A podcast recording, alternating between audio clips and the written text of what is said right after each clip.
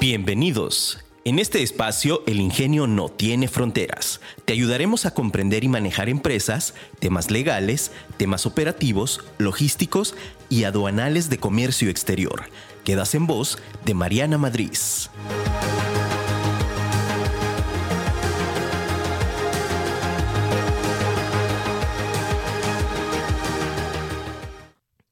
Emprender. No importa lo lento que vayas, mientras no pares. Confucio.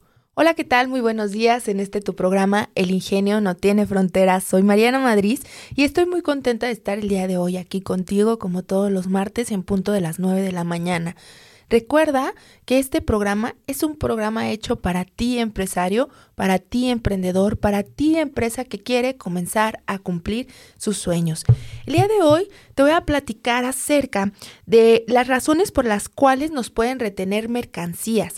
Eh, hay circunstancias, hay situaciones en las cuales de pronto nos retienen mercancías en aduana, siendo, eh, puede ser en paquetería un paquete, pero luego en, en aduanas, cuando traemos mercancía, eh, manera eh, más, más amplia, digámoslo así, traes un consolidado o, que traemos a lo mejor un pallet, dos pallet o quizá traemos por ahí un contenedor completo o varios contenedores, una línea de producción y demás, puede haber ciertas circunstancias bajo las cuales o motivos que son causa de que nos puedan retener las mercancías, aparte eh, de, los mencionados y de los y varios que vamos a mencionar, eh, se encuentran listados en el artículo 151 de la ley aduanera, eh, pero que yo aquí te voy a plantear.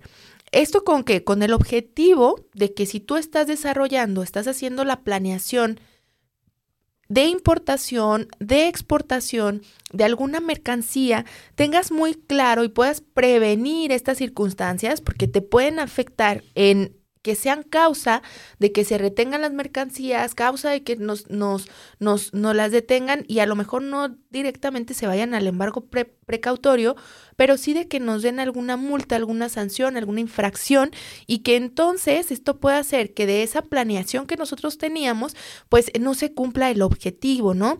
Y me refiero a la parte del objetivo en tanto a tiempos de despacho como en tiempo, en dinero.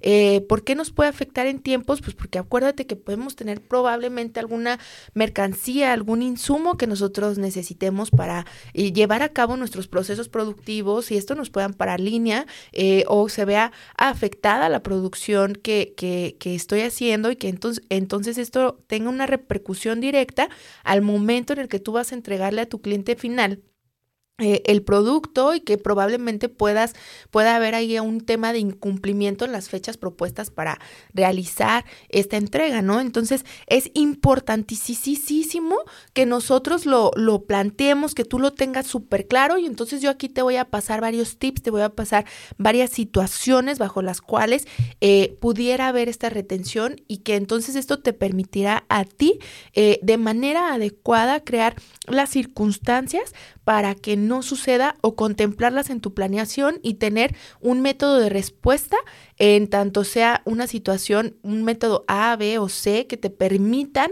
eh, resolver de manera eficaz, de manera eficiente y, de y, y, que entonces no caigamos en una situación. Entonces, la primera cosa por la cual nos pudieran retener las mercancías y que es algo que es muy cuidado de manera internacional es el tema de la subvaluación de mercancías. Es decir, el tema de la valoración aduanera. En comercio exterior, algo que es importantísimo es el tema del valor que tienen los productos. Y estos temas de, valoración, fíjate que eh, de manera global, de manera internacional, los países tienen listados de precios estimados en los cuales se, le, se, se manejan eh, ciertos precios o ciertos rangos de precio para ciertas mercancías que están muy cuidadas y que entonces eh, bajo acuerdos internacionales se han plasmado estos precios. Porque es importante, importantísimo, que aunque es un precio estimado, ¿qué quiere decir esto del precio estimado? No, no es como que esté en una ley o demás, sino simplemente se habló, se dialogó acerca de esto. Es importantísimo que lo tengamos muy claro, porque eh, esto puede llevarnos a prácticas desleales de comercio entre los países y que entonces un país diga, mira, es que sabes que aquí hay una práctica desleal, porque entonces eh, este país que está a lo mejor no cumpliendo con cierta reglamentación y, y con con ciertas circunstancias está vendiendo productos más baratos y nos está dejando al resto de, países, eh, al resto de productores, al resto de fabricantes fuera de la jugada. Y entonces esto crean conflictos internacionales en los cuales se determina y se van a juicios en los cuales se, se, determina y un país demanda a otro y dice, mira, es que aquí hay un, una subvaluación de de precios con respecto a tal mercancía y entonces de ahí es que se empiezan a desarrollar estos mecanismos que son los precios estimados para que entonces se maneje o se empiecen a regular estas circunstancias y no se afecte a las producciones de otros países. Es importantísimo, importantísimo que nosotros tengamos claro esta parte porque eh, ahorita te estoy hablando desde el tema de la práctica desleal eh, relacionado a la subvaluación de las mercancías, el cómo va afectando esta situación pero luego también esta parte de la subvaluación de mercancías trae un segundo factor que ya a nivel México afecta y que aquí en México, que somos un país en el cual eh, tú sabes que a través del SAT eh, tenemos este sistema de recaudación, tenemos este sistema, bueno, ahorita ya se va a pasar a la NAM para el tema de comercio exterior, pero independientemente de eso, somos un país recaudador, somos un país en el cual todas las políticas públicas, todas las leyes en materia fiscal y administrativa están enfocadas a recaudar, a percibir el tributo. Entonces, evidentemente, eh, la parte de los impuestos al comercio exterior, eh, los impuestos y las contribuciones que se pagan a nivel pedimento por la importación de mercancías, en mercancía subvaluada, evidentemente genera una controversia, genera una situación que, por supuesto, por supuesto, que nos puede llevar a que nos retengan las mercancías. Y a ver, Mariana, a ver, ya platicaste, ya dijiste que puede esta subvaluación de mercancías puede llevar a una práctica desleal y luego puede tener una afectación en impuestos internos para importar en México. Sí, claro que sí, pero pues, ¿y entonces qué es la subvaluación, verdad? Pues bueno, te platico. Subvaluar mercancías significa que estamos nosotros comercializando, comprando, vendiendo mercancías por debajo de los precios comunes de mercado, ¿ok? Eh, tentativamente, eh, claro que, puede haber variaciones, sin embargo, sin embargo, sí habría que analizar muy bien ¿Y qué es lo que se hace eh, a nivel global? Estos análisis de precio en los cuales no se le dé, no se le quite valor a ciertos productos para tener otros beneficios. Eh, hay muchas prácticas desleales que se dan en muchos países. Hay países que han logrado desarrollar, y no necesariamente es una subvaluación, sino que han desarrollado o tienen mecanismos o tienen situaciones bajo las cuales eh, permite que se den precios eh, de mercado pues mucho más bajos, pero que al final es comprobable que efectivamente la producción y, la fabricación y la maquila de estos productos eh, es de manera real, ¿no? Que no, que esos precios, o sea, si alguien o alguna otra empresa, alguna fábrica, algún otro país estuviera en las mismas condiciones en tanto a la parte laboral, en tanto a la parte de los sistemas de producción, en tanto a utilizar el mismo método, al final va a poder vender en esas mismas circunstancias, entonces se demuestra que no hay subvaluación, se muestra que efectivamente hay una técnica, una metodología bajo la cual se pudiera producir en esos precios. Eh, la subvaluación viene cuando eh, nosotros bajamos los precios sabiendo que el precio real de ese producto es otro y nosotros bajamos o se modifica a nivel a nivel facturas o se modifica esta parte del precio. Ahí es donde entra el tema de la subvaluación y entonces te decía, principalmente afecta a la parte de las prácticas desleales que se pueden dar entre los países, entre las empresas.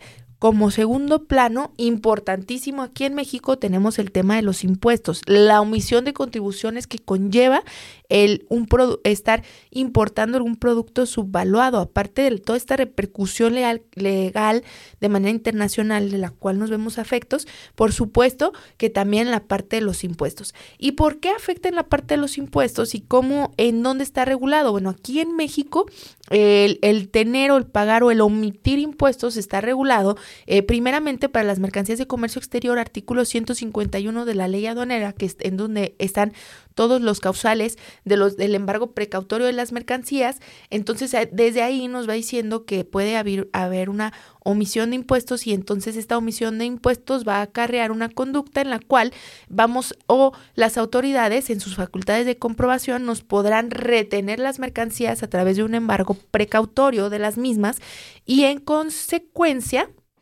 vamos a ser sancionados con alguna infracción. Eh, este, este tipo de cosas son graves, claro que son graves porque te platico, el, el, entrar en un concepto en el cual nosotros decimos, ah, bueno, es una omisión de contribuciones, pero conforme la contribución se va haciendo mayor, también el grado de, de situación te va haciendo también más peligrosa. ¿A, qué voy con esto? Bueno, eh, de primera entrada es una omisión de contribuciones conforme a las infracciones de la ley aduanera, pero luego de ahí nos podemos ir hasta el tema de, de, de que esta omisión de contribuciones es defraudación fiscal y luego de la defraudación fiscal que ya no se regula en la ley aduanera, sino de manera penal, eh, ya nos iríamos ahí, fíjate, a, a materia penal, la defraudación fiscal y luego la defraudación fiscal ya tuvo ciertas modificaciones en relación a que este delito, que ya entramos como un delito, ya no como una infracción a comercio exterior, sino un delito, eh, y que obviamente, te reitero, esto va en relación a la cantidad o los porcentajes de su evaluación que se esté haciendo, eh, ya nos vamos a este delito que es la, el, fraude fiscal, ¿no? Eh, y de ahí de este fraude fiscal todavía hay agravantes en los cuales se puede manejar como delincuencia organizada porque participa más de una persona, instituciones o demás, y entonces imagínate este delito se va volviendo grave y ya entonces pudiera llegar a pasar eh, en situaciones muy graves en las cuales el representante legal o eh, el dueño de la empresa, ¿no? El que, que, tenga ahí estos actos, estas facultades, pues evidentemente eh, va a llevar ya una situación con una denuncia penal en la cual, si bien se pudiera incluso hasta ir a la cárcel. Por eso es bien importante que este tema de la subvaluación lo tengamos claro. Esta práctica es una práctica mala vida. Eh, los precios son los que se tienen que manejar. Ahora, si hay productos en los cuales existen los precios estimados y entonces que sí podemos nosotros revisar el listado de precios estimados para ciertos productos y de ahí darnos nosotros idea cuál es el precio estimado o lo mínimo en lo que se pudiera comercializar un producto. Por ejemplo, en el caso de textiles, en el caso de calzados, tenemos precios estimados, en el caso de automóviles hay precios estimados, en donde eh, en estas listas nos dice, bueno, es cada pieza, cada kilo, dependiendo de la unidad de medida de este producto que tú quieras importar, no puede costar menos de tanto, ¿no? Por ejemplo, en el caso de textiles, a un vestido, imagínate, eh, revisamos el listado de precios estimados y entonces en este producto textil, pues pudiera decir que este vestido eh, nos va a decir, ¿sabes qué? Con este vestido, este vestido que está en tal fracción arancelaria, el precio estimado es de 8 dólares o 8.5 dólares. Entonces significa que no podemos nosotros importar nada debajo de ese precio. ¿Qué sucede, oye Mariana, y qué pasa si pues de manera natural en esta parte de, de la comercialización y en eso que mencionaste, que probablemente yo encontré una empresa que pues realmente a eso vende y le vende eso a cualquier otra persona y son los precios reales y están por debajo del precio estimado. Eso significa que estoy haciendo su evaluación, significa que ya no puedo importar el producto. La respuesta es no. Para este tipo de circunstancias en las cuales sí se comprueba que el valor real de mercado en el que se está ofertando a través de ese fabricante es ese, eh, nosotros podemos garantizar la diferencia del precio estimado. Es decir, eh, si nosotros nuestro producto está a 6 dólares y el precio estimado nos dice que son 8.5, pues bueno, garantizamos la diferencia entre los 6 dólares y los 2.5 para que entonces esté dentro del precio estimado, ¿sale? Porque si independientemente independientemente de aunque nos vendan el mercado, hay que poner las condiciones para que se establezcan o quede conforme a los rangos de precios, porque si no, entonces desde ahí caemos ahora en la conducta de la práctica desleal. Por eso es bien importante que tengamos muy claro esta parte de la subvaluación de los precios y que entonces en esta parte de subvaluación de mercancías eh, nosotros podamos determinar, verificar, analizar desde la planeación que no estemos incurriendo en esta práctica. Ese es el primer punto o una situación bajo la cual nos pudieran retener mercancías y que como te mencioné pues va desde la parte de la subvaluación y la práctica desleal hasta la parte de los impuestos o el no pago de las contribuciones eh, que deban hacerse de manera adecuada. Esa es una de las, de las situaciones.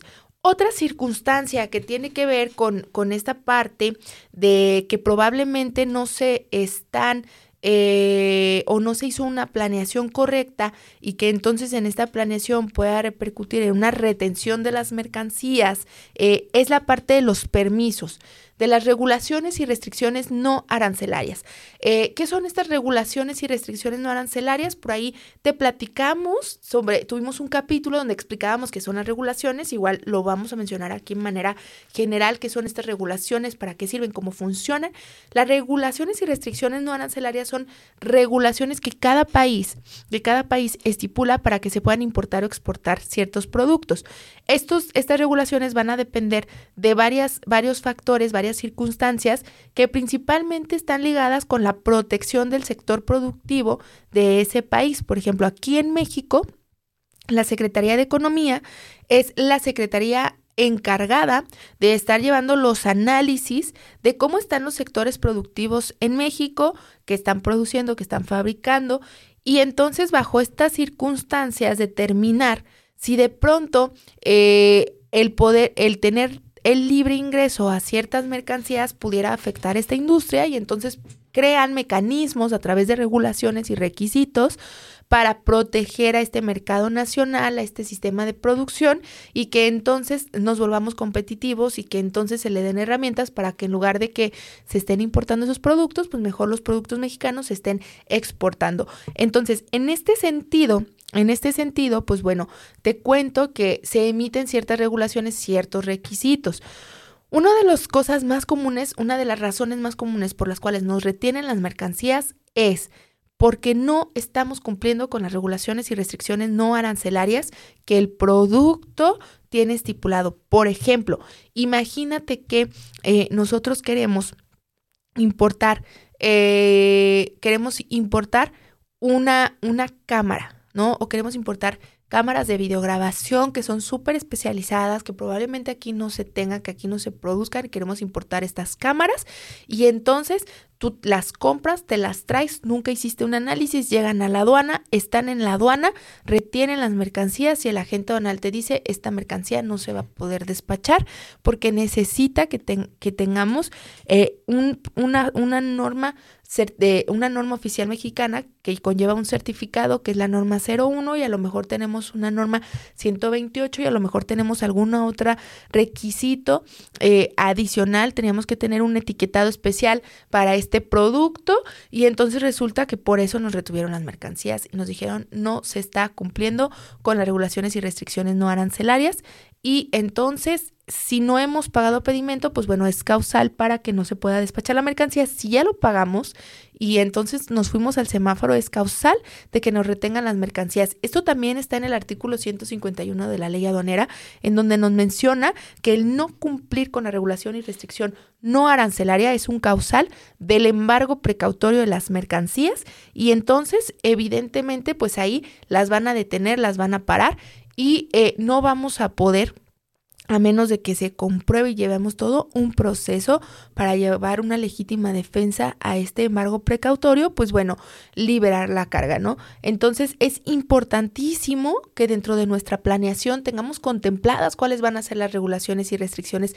no arancelarias del producto que quiero importar o exportar y que entonces yo dé cabal cumplimiento a las mismas de manera previa a la importación, para que cuando lleguen las mercancías a la aduana, para que yo pueda realizar de manera correcta el despacho aduanal y adicional a esto también, pues que no nos vayan a retener las mercancías.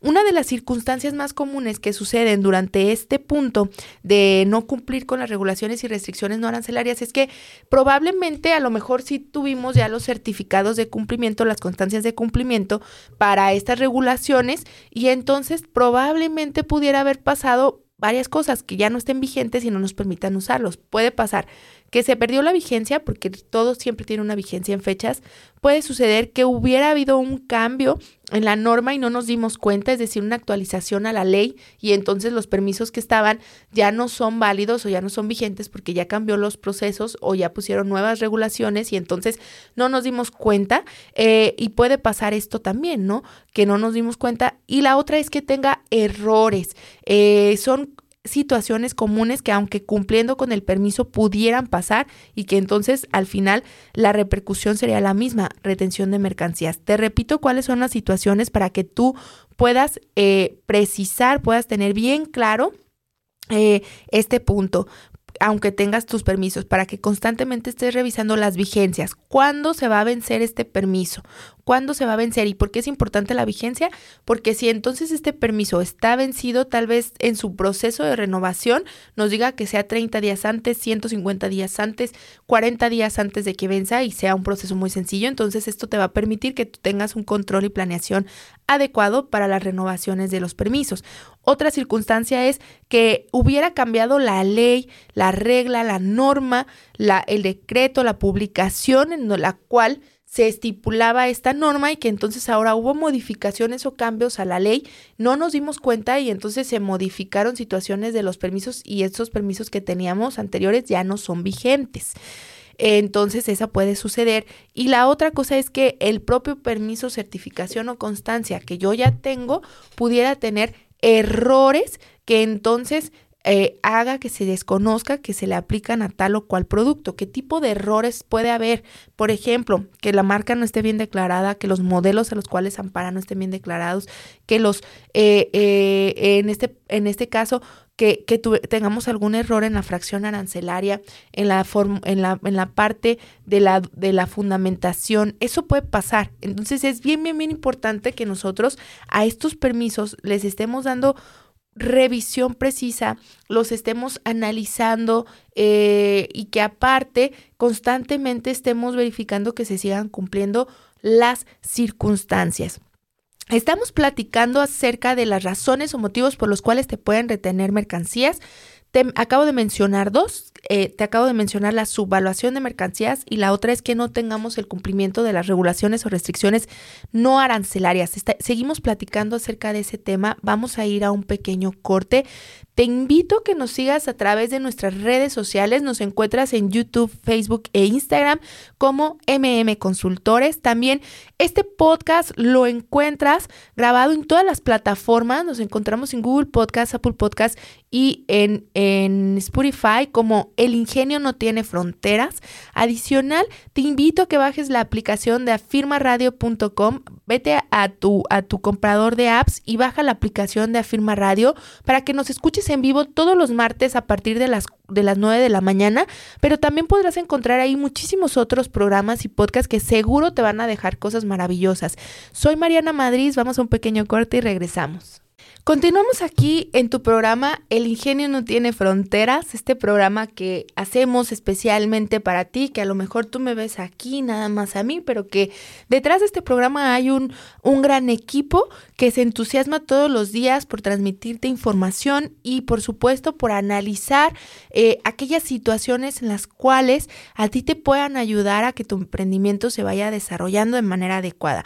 Eh, sobre todo nos enfocamos en temas de comercio exterior, logística, y aduanas, que es nuestro expertise y que aparte nos gusta compartir contigo porque es un tema que, que no son a veces a lo mejor tan sencillos de llevar. Yo trato de verdad de facilitarlo más la información para que eh, desde, un, desde un lenguaje común podamos expresarte, enseñarte, decirte eh, estas circunstancias. Hoy estamos platicando acerca de aquellas razones por las cuales nos pueden retener mercancías y que entonces esto sea para ti un factor en el cual debas analizar, un factor en el cual en esta planeación consideres para evitar cualquier riesgo, para evitar que suceda alguna situación en la que te retengan las mercancías que evidentemente puede generar una molestia, puede generar también eh, un incremento en los precios o incluso la pérdida de tus mercancías. Entonces es suma, sumamente importante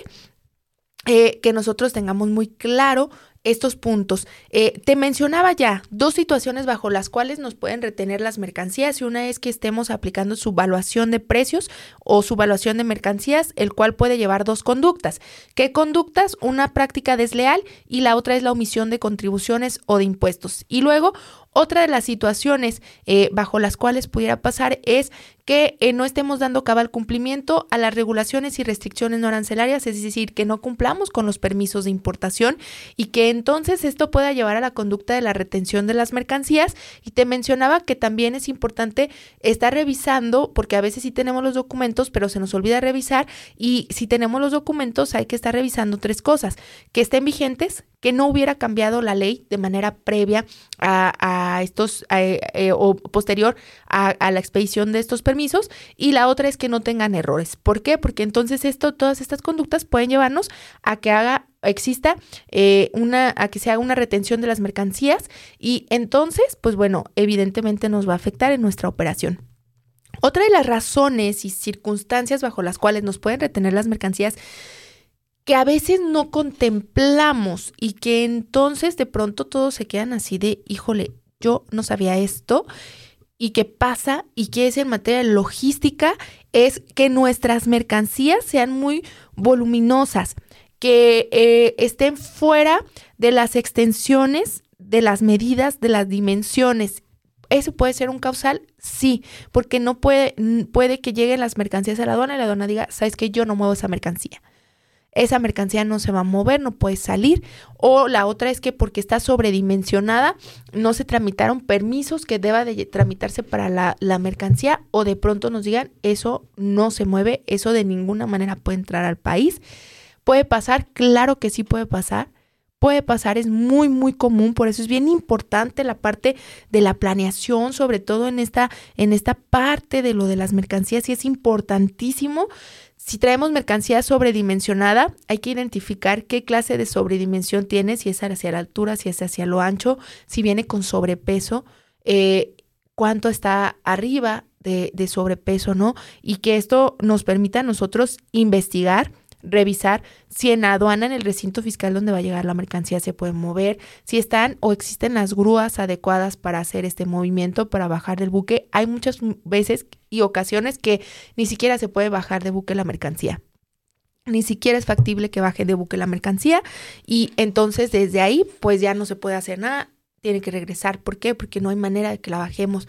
O en dados casos hay situaciones, circunstancias en las cuales tendríamos que llevar nosotros una grúa externa, pero hay que pedir permisos a la aduana para que puedan ingresar para hacer esta maniobra.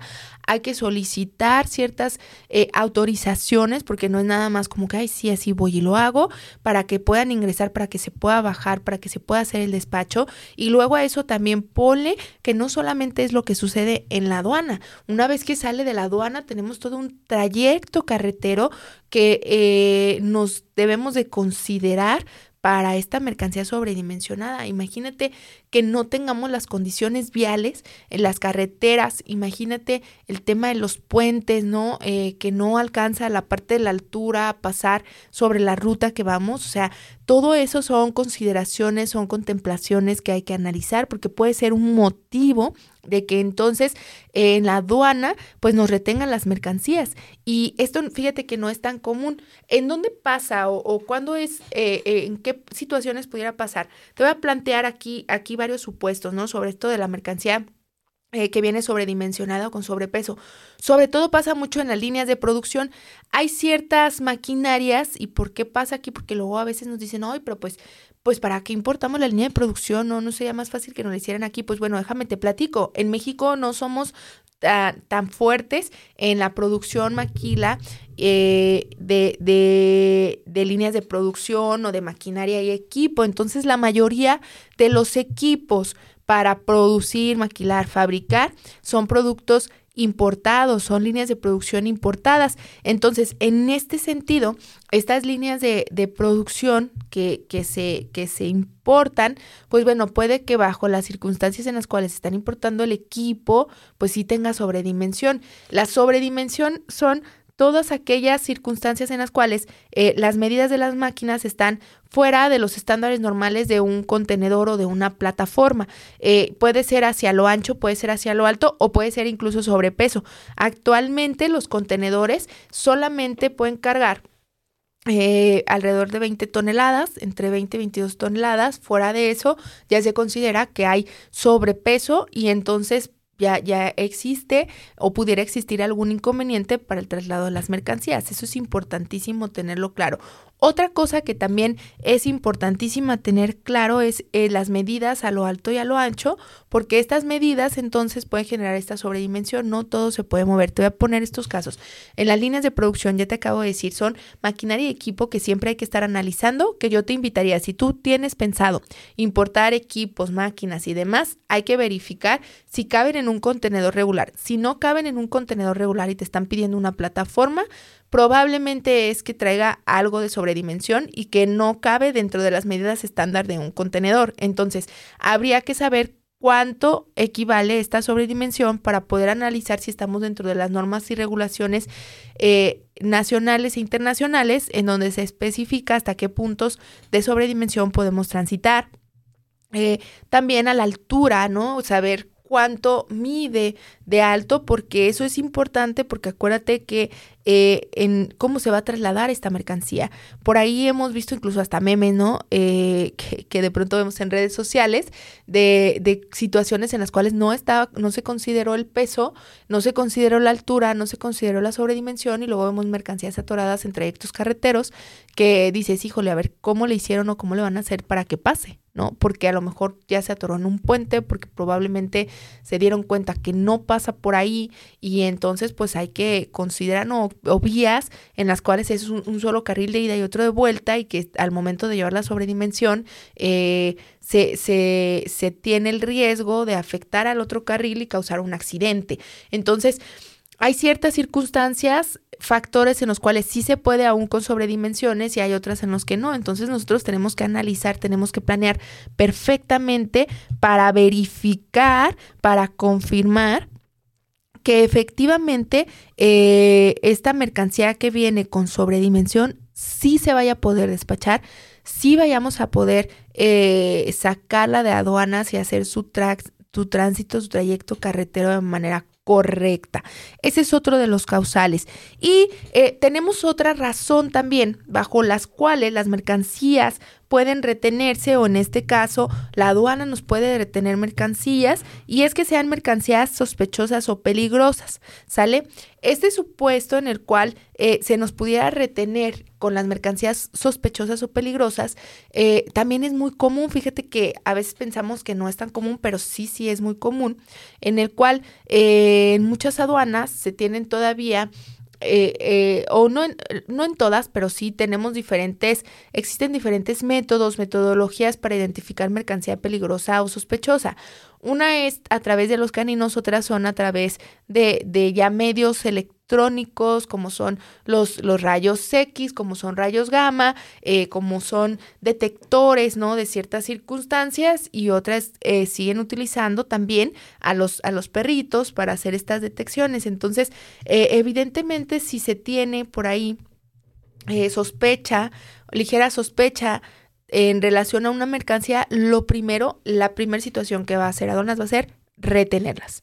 Las van a retener, las van a examinar, las van a aperturar y entonces esto va a permitir ayudar a verificar que no se esté incumpliendo o que no estemos cayendo en alguna práctica ilegal. Por ejemplo, fíjate, en estos días estaba yo viendo una nota, ¿verdad? Estaba viendo una nota en la cual eh, a mí me llamó mucho la atención porque fue, en Colombia, no fue acá en México, fue en Colombia, en una aduana en Colombia, eh, se, se, se, pusieron a disposición de las autoridades, se pusieron a disposición de las autoridades casi 20 toneladas de cocos, ¿verdad? Y tú veías la fruta y veías el coquito, ¿no? Así, coquito seco, normal, este, sin la parte de la cáscara de arriba, sin, sin, sin esta parte de la fibra, sino solamente la bolita del coco y así tú dices, ah, pues un coco, ¿verdad? Pues resulta ser que estos cocos dentro tenían eh, cocaína líquida. El, el agua del coco la, la, la tiraron y tenía cocaína líquida. Esto fue en Colombia.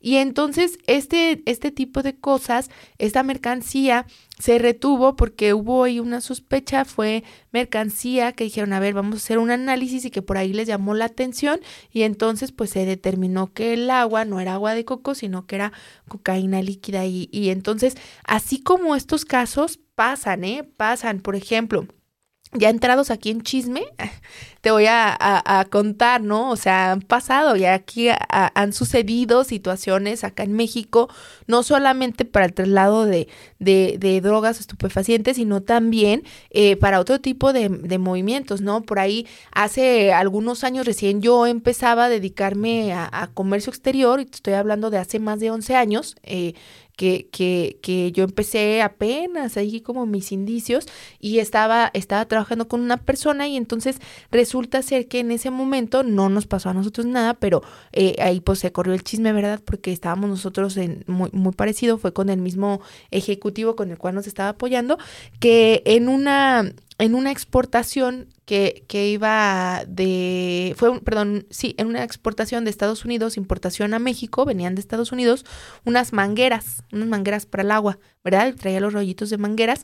¿Y qué crees que adentro de los rollitos de, de las mangueras eh, venían hechos así bolita, billetes dólares, ¿no? Y entonces eh, también es una manera, ¿no? Entonces ahí venían dólares, imagínate, traían no sé cuántos metros y todo así lleno de dólares, entonces eso también, ¿no? Al final es el, esta, esta parte ilícita, o sea, se ven muchos casos, se ven muchas situaciones hablando desde el contexto de mercancías sospechosas, mercancías peligrosas, ¿no? A veces no declaramos adecuadamente ante aduanas con nuestra hoja de seguridad el, el tema de el, cómo debería una mercancía de, de, manipularse para que no ponga en riesgo a otras personas y entonces, pues bueno, de pronto hay mercancías que se pueden considerar peligrosas, dañinas, tóxicas y que entonces bajo estas circunstancias no se contempla y que la aduana dice esto es peligroso, lo vamos a retener. No hay situaciones en las que pasa así. También hace muchos años y también entrados en chisme, pasaba muchísimo y esto tenía que ver porque los protocolos en aduanas no se habían regulado tanto y te estoy hablando que esto fue hace 15, 20 años, ¿no? Ya ahorita ya no pasa tan común, quiero pensar yo que no pasa tan común porque si no imagínate, pero de pronto a veces se nos hacía bien fácil y, cuando tenemos o desconocemos una situación, a veces se nos hace bien fácil llegar y aperturar el contenedor, híjole, y viene después de 28 días en trayecto. Y pasaba que en muchas ocasiones había circunstancias o que soltaban ciertas... Eh, ciertos químicos que al momento de que abrían los contenedores, aperturaban las puertas y llegaba el primer tufazo ahí básicamente del contenedor, las personas morían envenenadas al momento de abrir los contenedores en las aduanas, porque desde el trayecto pues se guardaban muchos químicos, eh, vapores, que al momento de que se aperturaba el contenedor y nos poníamos en primer contacto, al inhalarlo se envenenaban y, y morían. Y esto pasaba y espero que ya no pase, pero puede todavía ante circunstancias en las cuales el importador o el exportador no declaren adecuadamente las hojas de seguridad. Por eso es que ante situación y ante sospecha de mercancías peligrosas, también se hacen ciertos protocolos en donde se retiene para que se pueda hacer y se lleve un proceso adecuado para que no ponga en riesgo eh, a, las, a, la, a las personas, ¿no? Incluso esto, fíjate, eh, por ahí te acuerdas de una explosión que hubo hace más o menos un año y medio, dos años en una aduana en, Berum, en la cual eh, explotó un químico y, la explosión fue tan grande que, que, que llegó a casi 10 kilómetros. Yo quiero que tú pienses estos 10 kilómetros aquí en la ciudad de Guadalajara, es toda la ciudad de Guadalajara. ¿no? O sea, hay una explosión en el aeropuerto de 10 kilómetros y pues no nos salvamos, ¿no? O sea, bueno, a lo mejor tampoco no tanto, pero media ciudad sí, este, se va a ver afectada, por supuesto. Entonces, eh, eso es bien importante, por eso es que también puede haber retenciones en estas circunstancias. Entonces, eh, vamos a puntualizar, vamos a puntualizar. Te acabo de mencionar cosas bien específicas de razones por las cuales nos pueden retener y las voy a mencionar. Razones por las cuales me pueden retener las mercancías, eh, comercio exterior, por su evaluación de precios o su evaluación de mercancías, porque no esté cumpliendo con las regulaciones o restricciones no arancelarias, porque traiga mercancía sobredimensionada o con sobrepeso o porque tengamos mercancía peligrosa o sospechosa. Estas pueden ser o son de las principales razones por las cuales se puede retener mercancías y que entonces nosotros tendríamos que tener bien, bien, bien claro el cómo podemos, en este caso, el, el cómo hago para tener yo un plan de riesgo en el cual contemple estas circunstancias y que desde mi planeación las tenga correctas. ¿Sale? Eso es el tema del día de hoy, razones por las cuales eh, nos pueden retener las mercancías. Espero que esta información te hubiera ayudado. El día de hoy te hablé sobre emprender y te dije, no importa lo lento que vayas mientras no pares. Esto lo dijo Confucio. Esta frase que a mí me gusta eh, compartirte y que es bien importante, a veces estamos con sobretiempo o a veces nos estamos constantemente comparando con lo que otras personas han logrado. Acuérdate que el tiempo de cada quien es el de cada quien. El avance que tú hagas eh, va a ser tuyo y de nadie más. Y tú llevas tu propio paso. No te presiones con situaciones no, que no te frustren. Eh, acuérdate, es importante ir con un paso firme, pero bien hecho. Eh, no importa que vayas lento, lo importante es que sigas, que continúes, que no te desmotives, que vayas por este camino dando lo mejor de ti, perseverando, esforzándote, porque esto es lo que va a hacer que en algún momento, en algún momento veas la recompensa de todo eso por lo que te has esforzado. Soy Mariana Madrid, te invito a que nos sigas en este tu programa El Ingenio no tiene fronteras a través de las diferentes plataformas. Nos encuentran en Spotify, Google Podcast y Apple Podcast como El Ingenio no tiene fronteras. También te invito a que bajes la aplicación de Afirma Radio. En Afirma Radio puedes encontrar este programa y todos los demás programas que tiene la firma. Eh, que te transmiten de diferentes temas.